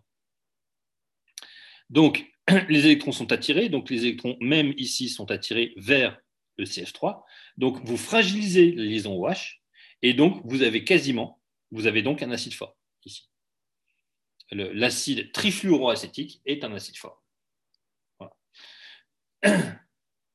Est-ce que, est que, ça, euh, ça vous rappelle des choses ou pas? Oui. Mais c'est bien que ce soit rappelé? Hmm. Ah, non, c'est pas bien. Ah, on est à 56. J'en ai encore perdu 6. Bien. Alors, donc, on va passer. Alors, je vous rappelle aussi que l'effet adductif ne s'exerce qu'à que très courte distance, c'est-à-dire que, en gros, vous avez ici l'acide 1, 2, 3, 4, butanoïque, ici, et lorsque vous mettez un élément électronégatif, par exemple un corps pas loin du COH, eh bien, le pKa passe à 2,8. Donc, c'est-à-dire que lui est plus fort que celui-là. Si vous éloignez un petit peu le Cl, vous le mettez ici, vous arrivez à un pKa de 4. Et si vous mettez le Cl-, carrément au bout de chaîne ici. L'effet se fait encore, encore moins sentir. Et donc, on a un pK qui est à 4,5. Donc, en fait, il est quasiment au même niveau que s'il n'y avait pas de chlore. Et là, en gros, c'est la limite. Si vous rajoutez un carbone, vous ne voyez pas la différence. Il n'y a pas de différence, très peu. Donc, il se transmet le long des liaisons sigma avec une rapide atténuation et est négligeable au-delà de trois liaisons. Voilà, cet effet inductif là. Moins I. Et plus I, c'est pareil. Donc, l'effet inductif aussi influence la basicité des composés, évidemment. Ces deux effets qui vont renforcer le. Euh, qui vont renforcer les liaisons, donc ça va avoir une influence sur la réactivité, évidemment. Donc, par exemple, l'amine, l'ammoniac, ici, avec un C. Euh, quoique non, là, c'est avec QE, puisque ça réagit avec de l'eau. Euh, donc, ça forme l'ion ammonium ici, et donc un ion hydroxyde ici. Eh bien, si vous substituez, donc vous donnez des électrons à l'azote grâce à des méthyles, je rappelle effet Puisy, vous allez renforcer la richesse en électrons de l'azote, donc, et donc vous allez avoir quelque chose d'encore plus basique. Donc ça, c'est encore plus basique. Donc la substitution d'un hydrogène par un groupement alkyle rend l'amine plus basique parce que en fait, vous donnez des électrons à déjà quelque chose qui a beaucoup d'électrons. Donc voilà. Et vous pouvez le voir aussi de, l'autre sens, c'est-à-dire que ça joue, dans, ça joue dans les deux sens. En fait, ici, vous avez un plus. Donc, comme vous donnez des électrons, bah, ça va avoir tendance à cacher le plus, donc à stabiliser. Euh, voilà. Donc ça, l'effet inductif là fonctionne dans les deux sens et fonctionne euh, dans le même sens en fait. Enfin, voilà. Je veux dire dans les deux sens, c'est-à-dire pour augmenter euh, la, réactivité de ça et pour augmenter la stabilité de ça. Donc ça, les deux poussent dans le fait que ce soit ça qui soit euh, très stabilisé. Ok. Alors ici, alors vous avez vu dans un transparent, je suis passé extrêmement rapidement, on a parlé des réactions donc, euh, homolytiques, des réactions hétérolytiques, et il y a une troisième type de réaction qu'on appelle péricyclique. Donc, je répète, euh, réaction homolytique, vous formez deux radicaux libres. Réaction hétérolytique, il y en a un qui se barre avec euh, la toiture et, le, et, les, et, les, meubles. Donc en gros, il prend les deux électrons avec lui parce qu'il est plus électronégatif que l'autre. Voilà. Donc hétérolytique. Il y a une différence entre les deux. Et enfin, les réactions péricycliques, qui en fait s'effectuent de manière totalement concertée. Il est impossible de discerner les étapes de rupture et de formation de liaison. Et on a une redistribution électronique qui peut être schématisée sous la forme d'un transfert cyclique d'électrons. Alors, je vous montre par exemple une réaction péricyclique, et je pense que euh, ce sera, ce sera l'unique fois, on le verra, vous voyez que ici, vous êtes incapable de savoir quelle est la première flèche. Qui commence quoi? En fait, vous, pouvez commencer par n'importe laquelle. C'est exactement pareil. Par exemple, lui se déplace là, lui se déplace, forme la liaison, lui liaison, et vous avez, c'est la réaction dite de Dils et Alder, qui est une des réactions les plus étudiées en chimie organique, euh, et donc qui a des applications énormes euh, pour tout un tas de choses. Et donc, ceci est une réaction péricyclique. Vous voyez que en fait, j'ai un demi-transparent là-dessus parce que, honnêtement, euh, vous en verrez en biologie, il, existe, il existerait des dilsalderas, mais il en existe beaucoup, c'est-à-dire des, réactions qui catalysent, des enzymes qui catalysent la réaction dilsalder, mais en fait, elles sont artificielles, ces, ces Bref, bien, je vais arriver, je pense,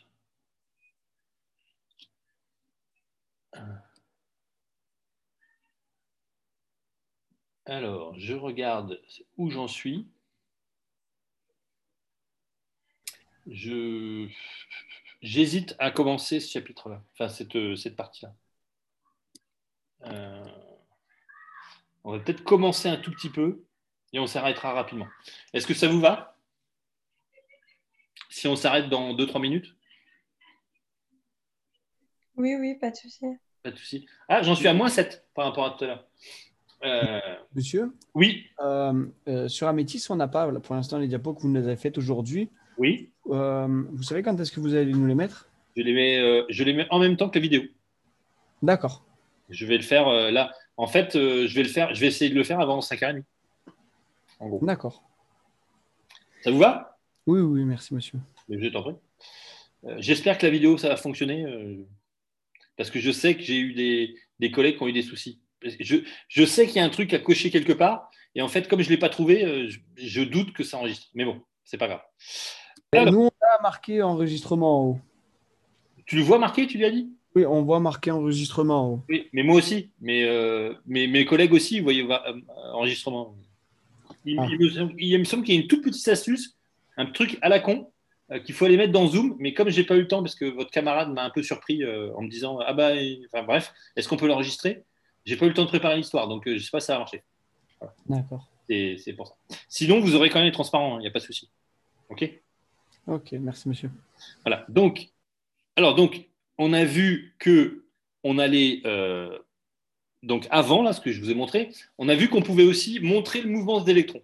Mais aussi, on va pouvoir donner un deuxième élément d'organisation dans l'étude des réactions de chimie organique et enzymatique aussi. C'est consiste à les, classer sur la base du bilan global de la redistribution des- des atomes. Alors, ça a l'air d'être une phrase hyper compliquée, alors que ça veut strictement, vous allez voir, vous allez comprendre tout de suite. Donc, il y a quatre catégories de réactions. Vous allez avoir des réactions de substitution, c'est-à-dire qu'un atome en remplace un autre. Vous avez des réactions d'addition où, en fait, une molécule, enfin, un groupe d'atomes s'ajoute à un autre groupe d'atomes. Vous avez des réactions, la réaction opposée, à savoir, vous avez une partie d'une molécule glo- globale et en fait, vous formez deux autres molécules. Et enfin, la réaction de réarrangement, c'est-à-dire que en fait, la molécule n'a plus, a le même nombre d'atomes, mais n'a plus la même euh, forme qu'avant. D'accord? Est-ce que c'est à peu près clair ce que je viens de dire? Oui. Ça va, ok. Donc, la réaction de substitution, celle-là, c'est la plus archi connue. Donc, dans une réaction de substitution, j'essaye de- d'articuler, parce que comme je suis enregistré, il ne faudrait pas que ce soit inaudible. Donc, un atome ou un groupe d'atomes, donc c'est un réactif, on remplace un autre groupement, donc qu'on dit partant, dans une molécule qui va être qualifiée de substrat. Donc, voilà, le réactif, c'est Y. Il va venir remplacer, substituer, remplacer l'atome X. Et donc, vous allez avoir une réaction, enfin, un produit qui s'appelle AY, enfin YA en l'occurrence, et un groupe partant qui s'appelle X. Donc, donc ça, c'est une réaction de substitution, c'est-à-dire qu'on est parti de AX et on arrive à AY, avec X qui s'en va. Donc, il existe trois familles de réactions de substitu- de substitution, j'articule, qui varient en fonction de la nature des réactifs mis en jeu. Donc, c'est-à-dire que, attention, pour qualifier une réaction de substitution, on va s'occuper de savoir qui est le réactif et qui est le substrat. Si le réactif est nucléophile, alors on la qualifiera de substitution nucléophile. Donc, donc la réaction de substitution, voilà, voilà. Donc si le réactif, il est là, et donc c'est ça le, plus, comment dire, le plus délicat euh, pour vous quand vous n'avez pas beaucoup d'expérience en chimie, c'est de savoir qui est le substrat, qui est le réactif. Et vous voyez bien que ici vous avez un iodo euh, propane et vous arrivez à un propanol. Donc en gros, ce qui change, le substrat n'a pas trop changé. Ce qui change, c'est ça. Le substrat, il est là. C'est lui qui porte le plus d'atomes, en fait. Donc le réactif, c'est lui. Et ce réactif-là, il porte une charge négative. Donc il est, 3 doublés libre. Donc lui, il est extrêmement riche en électrons. Donc c'est un réactif qui est nucléophile. Donc la substitution, cette réaction-là, la substitution sera qualifiée de substitution nucléophile. Je vais m'arrêter là pour aujourd'hui. Euh, y a-t-il quelque chose sur lequel je dois revenir? Parce que en fait, le transparent d'après, il est, il est touffu. Donc, euh, je, je préférais l'attaquer euh, de façon fraîche la prochaine fois qu'on se voit. Est-ce que vous êtes d'accord? Oui. Bien, donc je m'arrête ici. Est-ce qu'il y a des questions? S'il n'y a pas de questions, on peut se dire au revoir et je vous souhaite un bon courage pour le, pour, euh, le TD de jeudi. Vous avez compris la, la, la- comment, euh, les consignes, c'est-à-dire qu'avant jeudi, vous devez vous constituer en groupe de 3 ou 4 dans votre, à l'intérieur de votre groupe de TD. En équipe, on va dire, en équipe de 3 ou 4. à l'intérieur de votre groupe de TD, de façon à ne pas perdre une demi-heure euh, au début de TD pour vous répartir dans les classes. Est-ce que vous avez compris? Oui, oui. C'est bon? Ok. Bon, je vous souhaite une bonne soirée à tous et euh, je vous souhaite un bon TD de jeudi. Eh bien, merci beaucoup, monsieur. Passez aussi une bonne soirée. À très à bientôt. vous aussi. Merci. Au revoir. Au revoir. Au revoir.